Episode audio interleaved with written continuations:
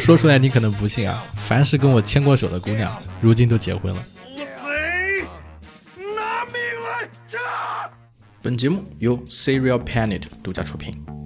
Hello Hello，各位活捉八十傅的听众朋友们，你们好，我是八十傅八匹马啊。今天这期厉害了，我们聊的是那些裸辞做 UP 主的人到底赚到钱了吗？那么这期我们请来了一位好朋友，叫做庄气气。啊，他是我为数不多选择去做这个短视频的朋友，同时呢，也是曾经有过视频出圈的朋友，非常非常的有名啊。我们有请庄七七。Hello Hello，大家好，我是庄七七，然后我是庄子的庄，生气的气，但是我觉得我取这个名字可能还是希望我更有人气一点吧。然后我也 我也不算是一个什么特别知名的 UP 主，我给自己的定位一直就是。即将成为百万 UP，但是至今路途还非常遥远的一个对。然后，但是我记得，但是我记得你不是你不是有一期模仿马保国的视频，已经这个 B 站上面有几百万的播放了吗？对，是可能是有两百多万吧。当时还上了 B 站的全站热门，然后还有那个热搜。哇，那那个视频真的对我的 就。做 UP 主的整个信心大涨，然后包括我之前的同事，有一天都在那儿跟我说，他看到我的这个视频都没有认出来是我，然后回过头来之后才发现，我天，这不是我的前同事吗？然后他那天跟我这么说的时候，我真是觉得太好笑了。你是上热搜了是吧？上了微博热搜？还没有上微博热搜，就只是在 B 站里面的热搜，还有它的热门。就他们在那个搜索栏专门给我做了一个女版马保国，因为因为我记得我都惊呆了，你知道吗？我记得我在微博上面也看到也看到类似的这个关键词了，然后看到你的视频。哦，但是这个好像在微博上就是没有爆的很厉害。他是因为那个马老师很火，你蹭了那个马老，你蹭了那个马老师的热度吗？我的视频的初衷就是谁有热点我蹭谁，我就靠这个赚一点流量。呃，那你除了马保博这个，好像你后面还有别的视频也做过，也出过百万的啊。有一个是我记得是法语的还是什么？对对对，那个是今年四月份的时候做的一个视频，现在可能是七十多万吧。我当时也是蹭的鬼畜区的一个热点，就大家不是都，呃，什么只有我会心疼哥哥，然后我就做了一个法语版的，然后就还挺爆的。你是你是你是之前学法语吗？我大学是法语专业的啊，那给你用法语给大家打个招呼呢。不是做梦，什么为了装气气是 C N N P O，哎，算了，不说了，这样万一真的有法语专业的人听到的话，就丢本专业的脸。那那你能说说，就是你是什么时候开始，就是就是想要来做这个短视频的，想做 UP 主的？嗯，就是我想做视频的这个事情，其实是。我一直以来都是非常想要搞的这个，嗯，就是非就有这个想法嘛，嗯，因为我我小时候我高考的时候，我当时其实就想艺考来着，嗯，但是就没有考到很好的学校，然后呢？你是参加艺考了吗？对，我参加艺考的，我因为颜值不够，颜值和身高不够，所以我当时准备考的是编导来着，然后也不行，嗯，所以最后才去读了一个法语。但是我觉得那个时候可能就是意难平吧。哎，等一等，一直对视频这块。等一等，我这个学法语这个专业，应该这个文化课分数要求很高吧？对对。那你那你文化课是文化课是没有问题的，只是艺考专业不行。是是这样，我一直跟 跟我当时考完之后，我一直跟我同学都说是我是成绩特别好的艺考生。哦。不要觉得我成绩不好。那你什么时候开始？什么时候开始这个学艺术的？你高二的时候想学了？我初中的时候就就在想了，我还有去上过那种老师的表演课什么的啊。那我跟你完全相反，嗯，我是是吗？我是对，我是成绩一般般，然后去学的这个什么播音主持啊、表演编导课，然后我后来专业课很强，我我是安徽省。当时我们那一年第一个被电影学院，就北京电影学院招收导演系的啊，然后我是文化课不够，真的我挖个不够。就你错，你真的错失了。对电影节错失一颗星星。因为所所有的老师，当时我还去中那个中戏，我还去中央戏剧学院那个东梅花胡同那边、上过一个这个寒假班，这个叫寒假班。然后当时哦寒假班的那个辅导老师就跟我说啊，说我应该去考表演系，但是我那个时候一心想、一心想考那个呃编导啊、导演专业啊，看不上演员这个职业，你知道吧？我就没去，结果就很后悔，就发现这个考演员的文化课分数非常低，导演的那个文化课分数反反而还还 反而很高，你知道吧？我你今天不说，我都不知道你居然是这个专业的，你知道吗？我一直以为你就是嗯就是写写写写文字，然后搞搞这些啥的。哎，那每个人都都考大学啊，每个人高中都有自己想、想学的东西嘛。那所以你就因为就因为你觉得是个人的这个颜值上面不够有优势，然后就去这个学了法语是吧？然后意难平，对对然后就一直想要想想要做点什么。对对，我毕业了之后，其实我对这个专业也不是那么的热爱嘛，然后就当时短视频这一块也就刚起来，那会儿特别火的应该是抖音。嗯然后不是抖音火了之后，就很多素人都能一夜爆红吗？嗯然后你知道我心里那种，我心里一直就觉得，我真的是一颗沧海一珠，我真的是演艺圈的，就是会、会是会是给我机会的那种。然后我就想，既然演艺圈我进不去，嗯，那搞视频呢我应该可以吧？然后我就嗯想，我要我要试一下。是不是因为看到就是不是因为看到毛毛姐火了，所以你也想火？有这么一个原因，而且毛毛姐也是也是贵州的嘛，我也是贵州的。是吧？贵州我还认识一个网红嘛，叫翔翔大作战，好像也是贵州的。哦，小翔哥，我们三个都是应该都是贵阳的，贵阳，OK，就贵阳一直出网红嘛，是吧？网红挺多的。中国 boy 也是贵阳出来的。啊，OK，就是你觉得自己这七零八落的其他什么东西拿过来算一算，就是怎么看都觉得，哎，是不是自己也应该是有这个，对，有这个 UP 主基因？对对对怎么看我都觉得我是一个要红的命。呃，那你尝试过哪些短视频平台啊？嗯、抖音一开始有试过，然后小红书也发过，微博也发过，但是最后做下来，就是我最后还是选了在 B 站嘛。嗯我感觉更这个平台就是更符合我性格一点，更傻屌一点。那你是从什么时候开始正儿八经做这个呃视频的呢？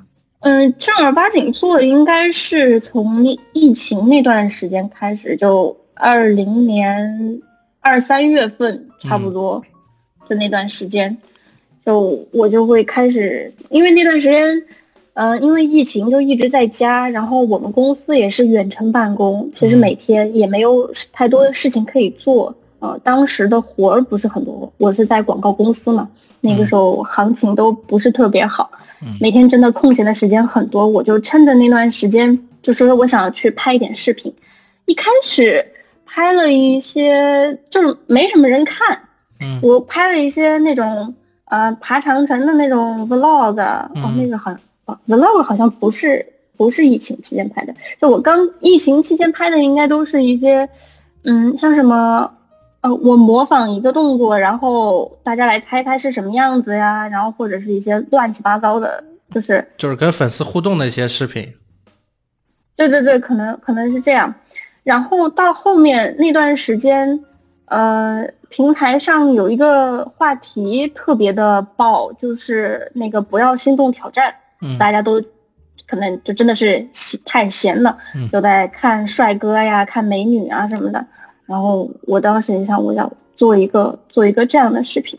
然后我做了那个视频之后，那个视频突然就就爆了。嗯就真的是一夜之间，我醒来的时候，那个通知栏都是九九九九加，嗯我之前从来没有遇到过这样的情况。当时我我我一整天我的心都特别慌，我大概每隔十分钟 嗯我就要点到我的消息里面，我看我有多少信息，每隔十分钟都这样看。那你，那你，那你从做那开始做短视频到你第一次尝试这种有视频开始火的状态，经历了多长时间？如果算是从我认真开始做的话，可能也就是两三个月吧。那之后呢？之后因为这个视频火了之后，对生活有什么改变吗？还是说你觉得，哎，你是有火的这个这个基因的，然后继续坚持做，然后就把工作也辞了，还是怎么样？我的，我当时是就是觉得哇，我太我太厉害了，我太牛逼了，我以后一定能火，呃，就给了我很大的信心。然后我就会我就持续的去拍一些相关的，嗯然后我就后面拍了那种，嗯。有韩国男团的呀，反正就是一系列的这种心动挑战挑战，嗯然后对，然后还有什么，嗯、不要笑挑战也试过，然后后面就是好好多挑战。其实播放量的话，可能是因为一开始的影响吧，播放量都还挺不错的，就给我越来越多的信心。我当时发一个视频，最少也是要有一万多的播放量。嗯对，然后大概到七月份的时候，呃，因为我们可能五六月份的时候就复工了嘛，嗯然后就又开始忙起来了。然后我，然后那个时候我就差不多断更了一段时间，然后嗯我就当我再去更新视频的时候，这个数据就明显的下滑了。我当时第一个想法就是，嗯，这个工作影响了我成名，我要辞职。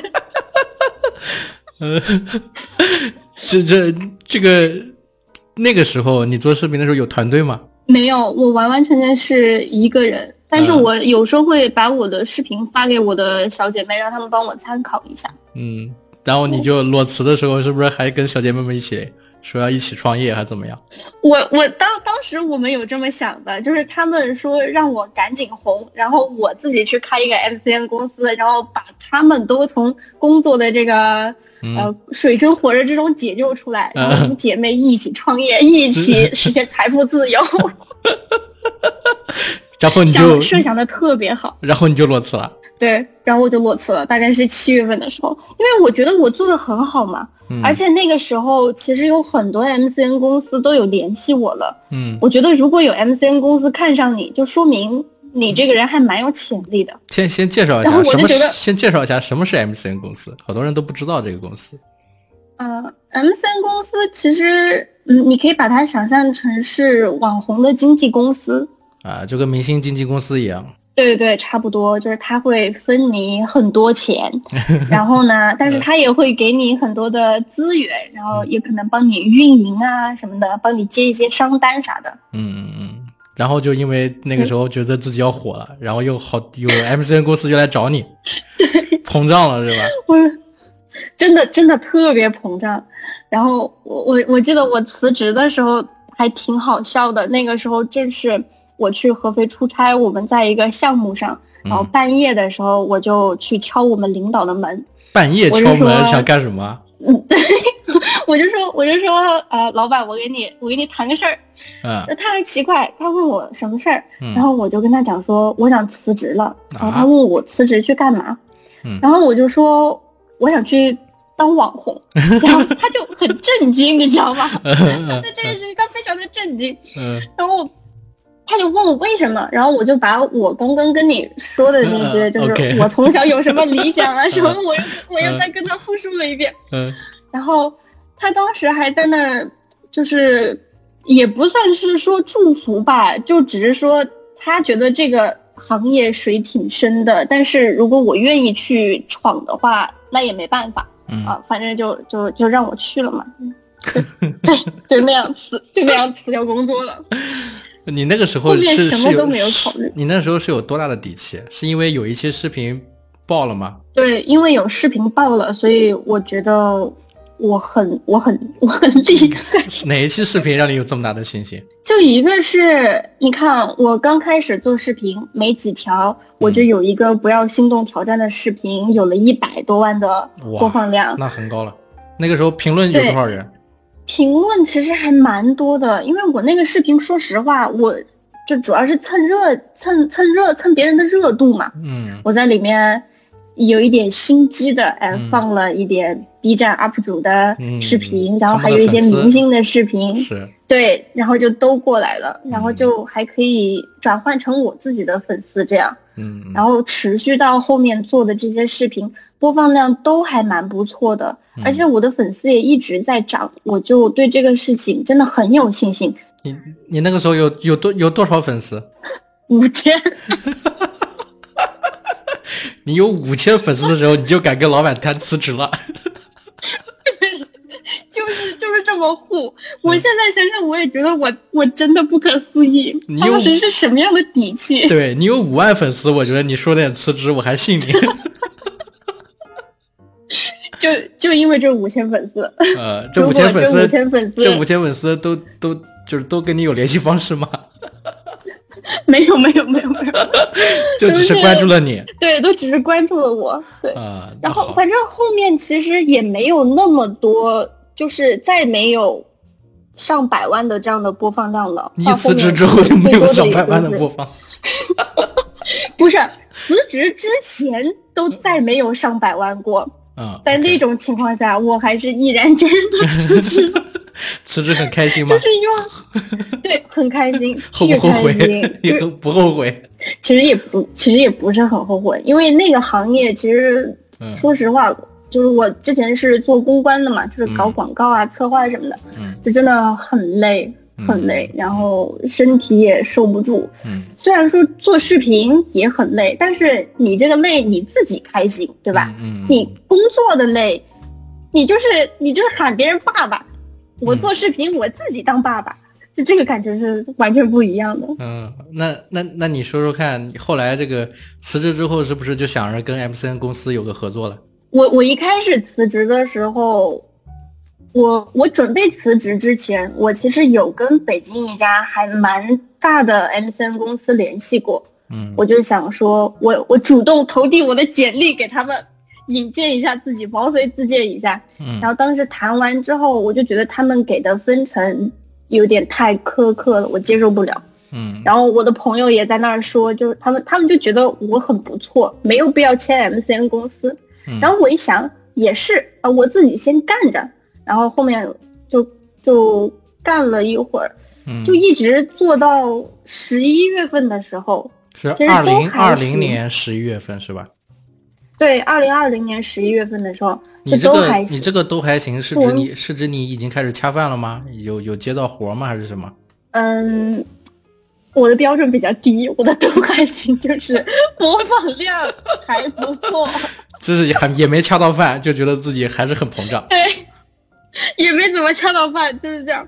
嗯，就是那个信心，就是莫名其妙的，就在做视频的时候，实对我话实说啊的粉丝总是，实话实说，嗯在在平台上面，平台有补贴吗？就有有赚到钱吗？嗯，很少，特别少。特别少，入不敷出，他一一饭钱都都混不来。对对，就是我拍视频投入的成本和我在平台上赚到的钱，基本上就是两两清了的，嗯，可能我付出的还要更多一些，所以你裸辞那几个月，基本上都是自己贴老本。完全是这样的。然后我我我我当时就是把我的嫁妆钱都拿出来说，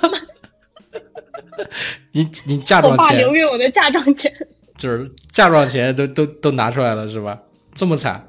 对，因为要生活嘛，然后那个时候也没有收入，可能有时候会自己做一些兼职啊什么的，嗯，赚一点钱，然后再继续投入到这个东西上面。哦，那后来是是因为什么原因就签了 MCN 公司呢？嗯，是十一月份的时候，不是马保国的那个视频就啊就一下大爆了嘛？两百多万的播放，我知道上上了对上了 B 站的热门。对，然后大爆了之后，因为这个人嗯，他后面被封杀了嘛，也不能说封杀，就是后面有点名了，不能这样，不能这么继续玩下去了。对对对，然后所以相关的视频好多都下架了。我的视频虽然没有下架，但是我觉得可能还是受到一些影响了。就自从那条视频之后，我的我后面陆续在发的视频就基本上是没有什么流量，就流量特别低。嗯，有时候可能一条视频发出去一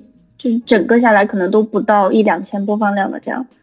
啊，然后我就很大的打击，因为我也不知道原因嘛，嗯我会去问一些平台的客服什么的，他们也都会跟我说，嗯嗯、没有限流啊，没有什么怎么样的。所以那这里这里讲到坑了啊，就是就是 UP 主嗯该不该相信平台的编辑，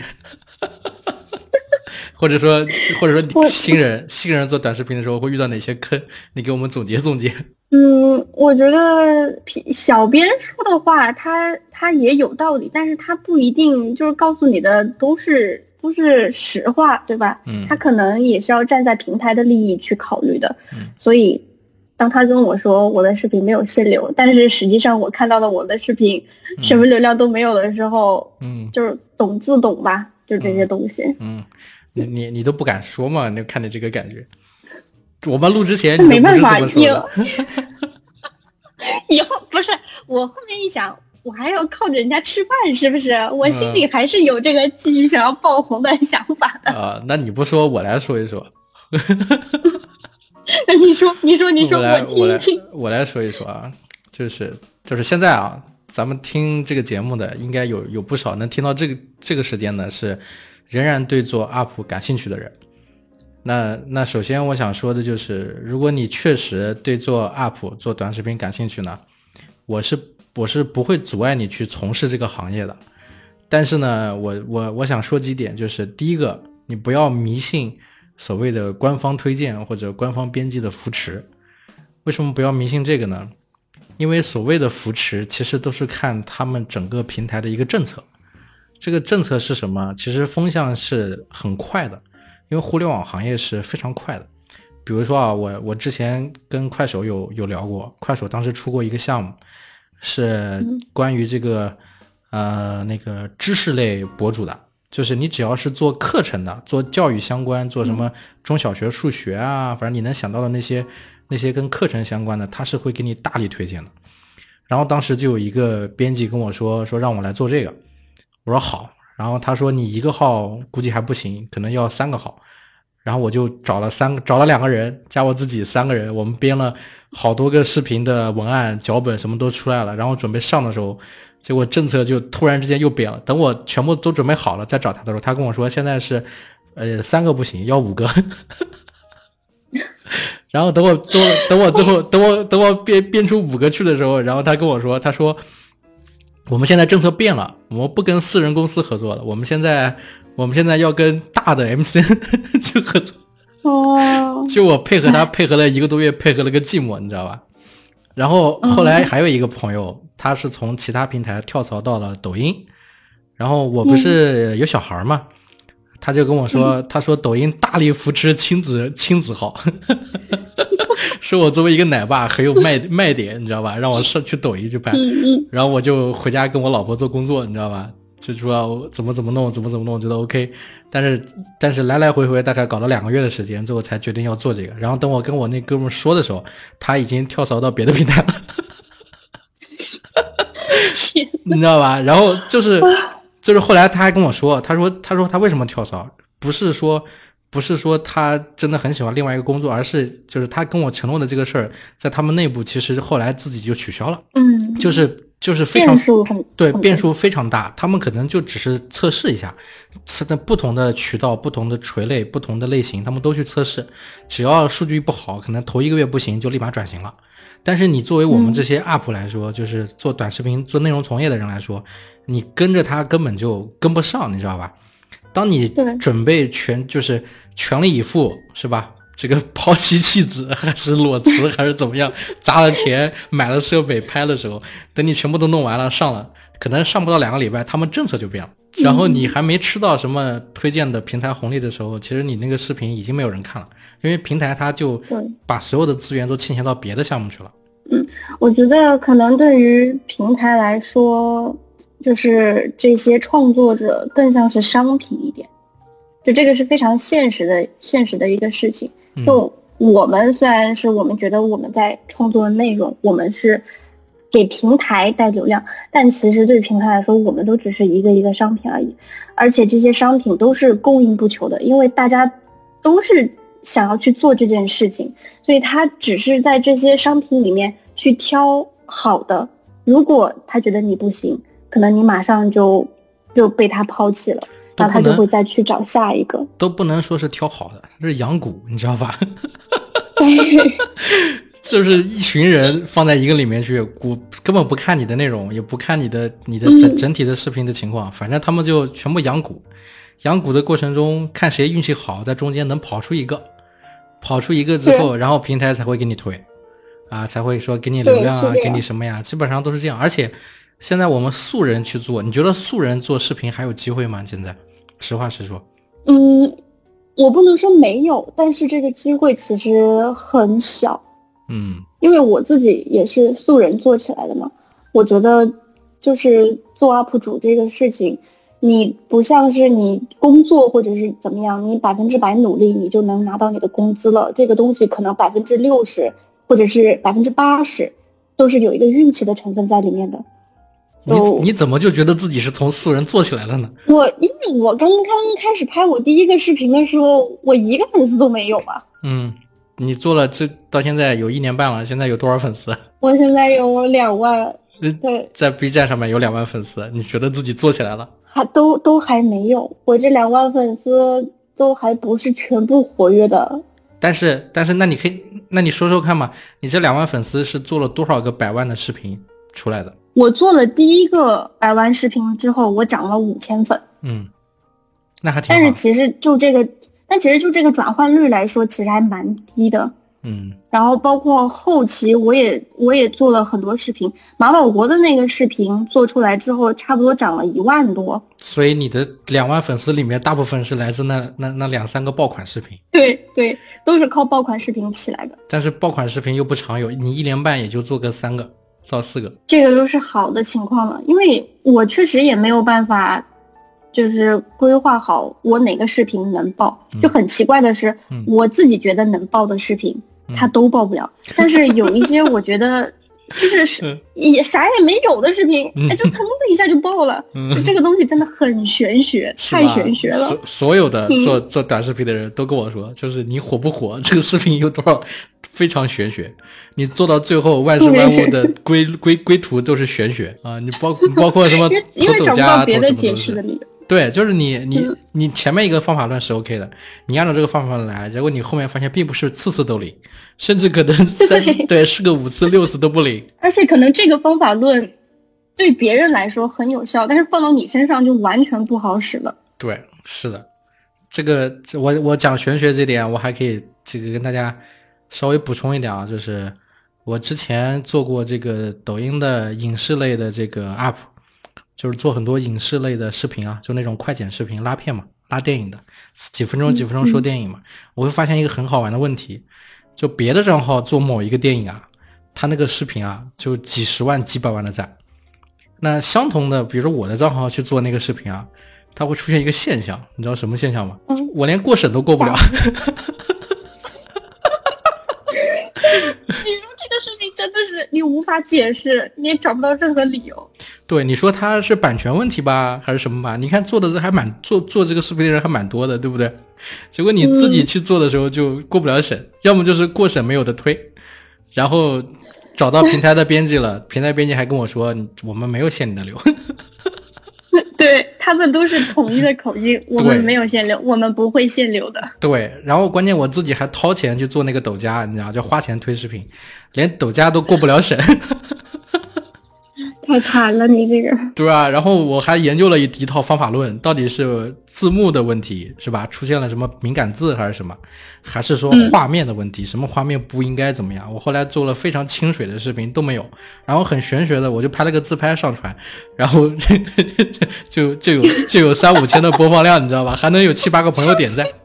这个真的，这个真的说不清楚。对，我当时做 UP 主的，嗯。就我当时做 UP 主的那段时间，我心里最困扰的问题就是，我对我自己视频的质量非常有信心，嗯，但是我就是和别人相比，就是没有那么多人会喜欢我，嗯，我就会对自己非常的，就是失去信心，我就会觉得我这个人真的是很没有路人缘什么的，就对我心态这一块的影响特别大。嗯，但是我。我还是说句实话啊，就是我很早很早期的时候，也在 B 站，我 B 站上面做了一些沙雕视频。我那时候做沙雕视频呢，是因为看到同样一个人也做沙雕视频，而他的沙雕视频没有我的视频质量好，但是他的视频怎么做怎么火。但是我后来就是我后来做了大概一年半的时候，我这个入了这个圈子了，我才知道那个人。他在做 B 站之前，其实也跟我一样很傻屌的，在优酷那边做了很多年的游戏主播。他在那边积攒了一些这个这个作品，然后被 B 站的编辑挖掘，是把他挖到 B 站去了。所以我跟他不同，我是我是一个小白，自发去 B 站这个奉献我自己，你知道吧？为爱发电。他是经过多年的沉淀，在优酷，然后被 B 站的编辑挖到 B 站去的。然后他在 B 站不做他做的那个类型了，所以开始做傻屌视频。所以他后来是跟 B 站签约的，独家签约的。我我们是为爱发电，所以他做什么都有人 都有人捧，我们就没人捧。这个是我做了一年半，走了这么多弯路才知道的。所以说这个怎么说呢？在短视频这个行业水非常的深，大家都是各有各的道。这个刚开始想要对这个 想要做 UP 主的，想要从事短视频行业的人，一定擦亮你的眼睛，对自己。啊，对别人有一个清醒的认知，反正这个学费你是肯定要，你肯定要掏的。对。那说回到签约问题啊，你你当时跟 MCN 公司签约是是是一个基于什么情况？嗯，我当时就是其实我自己发视频处于一个瓶颈了，我发的视频没有什么人看，然后我对自己。比较失去信心，嗯，但是我的朋友都在跟我说，说你的视频质量在我看来很不错，你只是缺少一些流量，所以我当时就在想说，我要不要去跟这间公司就合作一下，因为他们告诉我他们会扶持我，会给我推荐位，会给我流量，会给我投放什么的，然后就。就签了一下，就对，就就签了，就签了，试了一下。签了遇到什么坑了呢？哇，我首先就是这个分成的这个问题。嗯，能说吗？他们嗯，能能说吧，能说吧。我遇到过最苛刻的分成是一比九，一比九，就是我一，他们九。不是这分成哪里来？平台本来也没钱，又接又掐不到饭，你怎么分啊？就是当你在接到广告、接到商单了之后，嗯，会会这么去分这个钱。但是当你前期没有接商单的时候，就是什么钱都没有。那然后有的比较好，嗯嗯，有的比较好的 MCN 公司可能还会给你一个底薪什么的，有的可能就啥也没有。所以你很你很你很卑微的接了这个底薪吗？对我进了一个有底薪的，就一条视频多少钱？呃，我我我当时就是觉得。对对对，不错了，至少还有一点钱拿，对不对？一条视频多少钱？说一说。我们标题就是做 UP 主的赚到钱没？一条视频，我记得好像是给我一千二吧，应该是。是按粉丝数来算的吗？嗯，具体他怎么算的，我还真不是太清楚。但是他们跟我报的是这个价格，然后每个月会有一个最低标准，就是我必须更更新满多少条。我才能够拿到这个钱，不满足这个条件的话就也不行。所以你，如果我是你的话，我可能会一周一天恨不得一天更新一期，这种情况可能出现吗？可能，但是他们那边会审核嘛？就我觉得我签约了之后，其实我对我自己的视频的思考就会比较弱，我可能会依赖他们更多一点，因为当时我我觉得我自己也是有一点病急乱投医了。然后他们就会给我策划说，哎，你们要不要试试去呃做什么拼多多零食啊？最近都有这种爆款。但其实就我本人来说，我是不太想要做这样的，嗯，就这种类型的视频的。嗯，对。但是我又觉得，哎，他们是不是更有经验一点？他们觉得我更适合这个一点，所以我也去尝试了。但是到后面我发现，嗯，他们的运营内容也没有那么懂，内容要靠自己。对对。啊，我跟你我跟你说为什么？就之前我认识一个网红，名字就不说了，就是在 B 站上几百万粉丝那种，然后上过央视，上过新闻联播，然后上过热搜，反正非常非常牛的一个网红。他跟他的 MCN 公司就解约了，解约的原因就是他觉得 MCN 公司的运营很傻，就给给出的给出的选题方向，各种的这些东西 都是没有都是没有任何流量的。就不符合热点，也不符合作为内容本身的选择啊。原因他说了一个很简单的道理，他说我一个月赚，我一个月最少赚二十万，他一个月最多拿两万。这个一个我一个一个月月赚二十万的人要听一个一个月最多拿两万的人给建议，你觉得有用吗？更何况我最更何况我一个月最高的时候可能能赚到五十万，他一个月可能最最多最少只能赚到这个六千到七千，一个六七千的底薪的人来指挥一个五六十万月薪的人去怎么做视频，你知道吧？这个事情真的很好笑。对，他说他说他说因为这个事情他完从来不采纳 MCN 机构的各种建议。而且我后来认识很多圈里的朋友，就是就是有经验的，就是做起来的，嗯，正儿八经赚到钱的。他们跟我的建议是这么说，就是说，绝对不要听信任何一个人对你内容的插手，你知道因为他因为每这个是对的，对因为每一个人他他虽然是玄学，经历了很多的坎，很多的玄学以及自己的运气，他做起来了，但是只有他自己最了解他的粉丝是什么属性。就就是说，他知道他是通过哪些视频，他的粉丝喜欢他的。你如果轻易的改变了你的这个策划，由一个外人去给你提供建议的话，很可能你的粉丝是不买账的。对啊，因为这个事情就是他会觉得你变了。对，而且我之前也签过一个 MC，你也签过？对，然后我现在跟这个公司状况就就属于属于我我他不说我也不做，你知道吗？就僵持着是吗？对，你们也没解约。对，没负责我的人也都走了，我视频也不怎么更新了，都停更多长时间了？停更都半年多，都自生自灭了。我不在这做播客吗？是吧？对，笑死我了。那就是就是短视频是真的是又耗人又耗钱又耗精力。然后还很可能付这个入不敷出，得不到自己想想想象中的那些东西，非常非常的磨练人。对，而且我觉得以前啊，特别大一个以前大家跟年轻人说说你要创业，你要干嘛的，你就去做销售。你做了销售，你有人脉关系了，你有经验了，对吧？你受过打击了。我现在跟年轻人都说说你如果想创业或干嘛，你先去做网红，你去做短视频。你去试试那个打击，对你去试试那个，你你不是觉得自己什么都厉害吗？什么都行吗？你看抖音是吧？这么多人这么容易火，你去做，你抖音都做得起来，你开个店，你去外面创个业，你还做不起来吗？我不相信。这个就是现在这个行业的现状。嗯，那我们说回到你现在，你现在这个你是裸辞了多长时间呢？现在还是这个全职在自己在做这个短视频吗？嗯，我现在。已经工作了，我七月份刚刚找了一个新工作。这个七月份实在是坚持不下去了。不就是上个月吗？对对，就是月初的时候。哇，那你又干，那你又干了半年时间啊？就是就自己自己搞这个短视频，就就靠 MCN 续命是吗？MCN 公司我只试了三个月，就是今年一月到三月份，就是我更新最勤快的那那几个月。然后后面他们他们就主动跟我解约，我我我也是挺无语的。我不知道我这个话说出去之后，以后可能就没有 MCN 公司再找我，然后 MCN 公司主动和我解约。他他们为什么主动跟你解约？他们自己撑不下去了吗？他们官方跟我说的理由是，他们要专注于某音的赛道，然后不搞这些其他平台了，然后就是撑不住了。就是撑不住了，对，对，可能可能因为我一直没有给他们带来任何收入吧，然后还每个月一条视频一千二的找他们要钱。嗯，呃，那那你那你那你从从你开始做短视频到现在啊，你赚到钱了吗？这赚了多少钱？有有有算过吗？嗯，平台那边我通过那个他们的那个激励计划拿到的钱，可能有一个。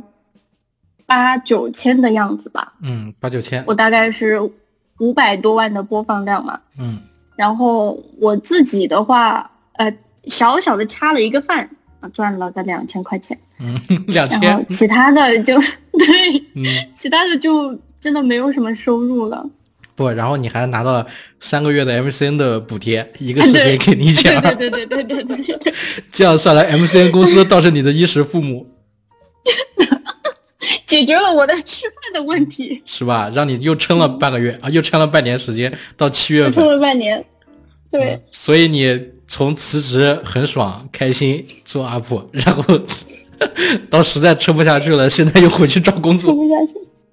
对，我我后面就有我想通了这个事情。嗯我想通了，不是每一个人都能当明星，每一个人都能像毛毛姐或者是或者是其他网红一样一夜爆红，或者是他有一个很长时间的沉淀之后，嗯他慢慢做起来了。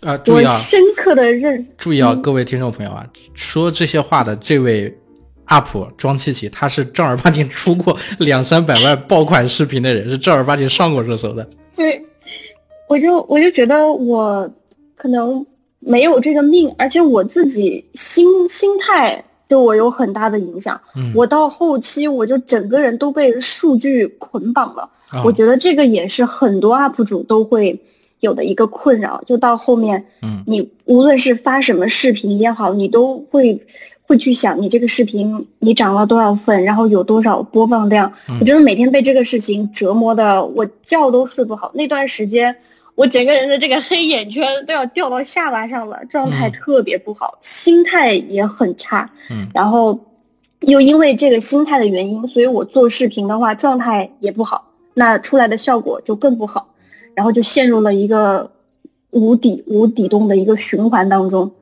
啊，所以然后到后面我。实在受不了，对我完全跳出来了。后面我就想通了，我就觉得我拍视频的初衷，其实最开始的初衷并不是说我想要靠这个事情，嗯，爆红，就是我嗯可能有一点成分在里面吧，但是我更多的是我很享受别人关注我这个事情，我嗯就愿意跟他们去分享。我看到有人觉得我做的视频有趣，我会很开心，嗯这个是我最初衷做视频的一个一个带给我快乐的一个因素吧。嗯然后到后面，因为我开始拿它当饭吃了，嗯，如果它给我带不来收益，我就会埋怨这个事情。哦，我就会觉得做视频不是一个让我快乐的事情。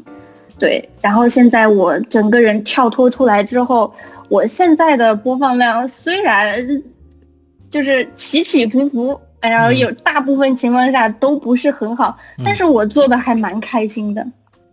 所以现在找到正经工作了，但是还是割舍不下，还是继续兼职着做着 UP 主，是吧？对我这个东西我完全割舍不下去，因为我我真的确实指望着万一万一万一万一真的有哪一天 你又你又有出了几个热门，啊、对我就还是会有这个心态，嗯。我觉得这个很正常，因为人都是有欲望的嘛，这个说出来也不丢脸。那你觉得做 UP 对自己的生活有什么改变吗？它有没有什么正正向的东西让你觉得好的？我觉得它让我的生活变得，呃，就是更更积极了一点。就比如说，我以前可能就我自己平时就随便瞎过，但是如果我现在要拍 vlog 什么的，嗯我就会想要好好的去规划我自己的生活，嗯，我就会让我的日子过得更丰富一点。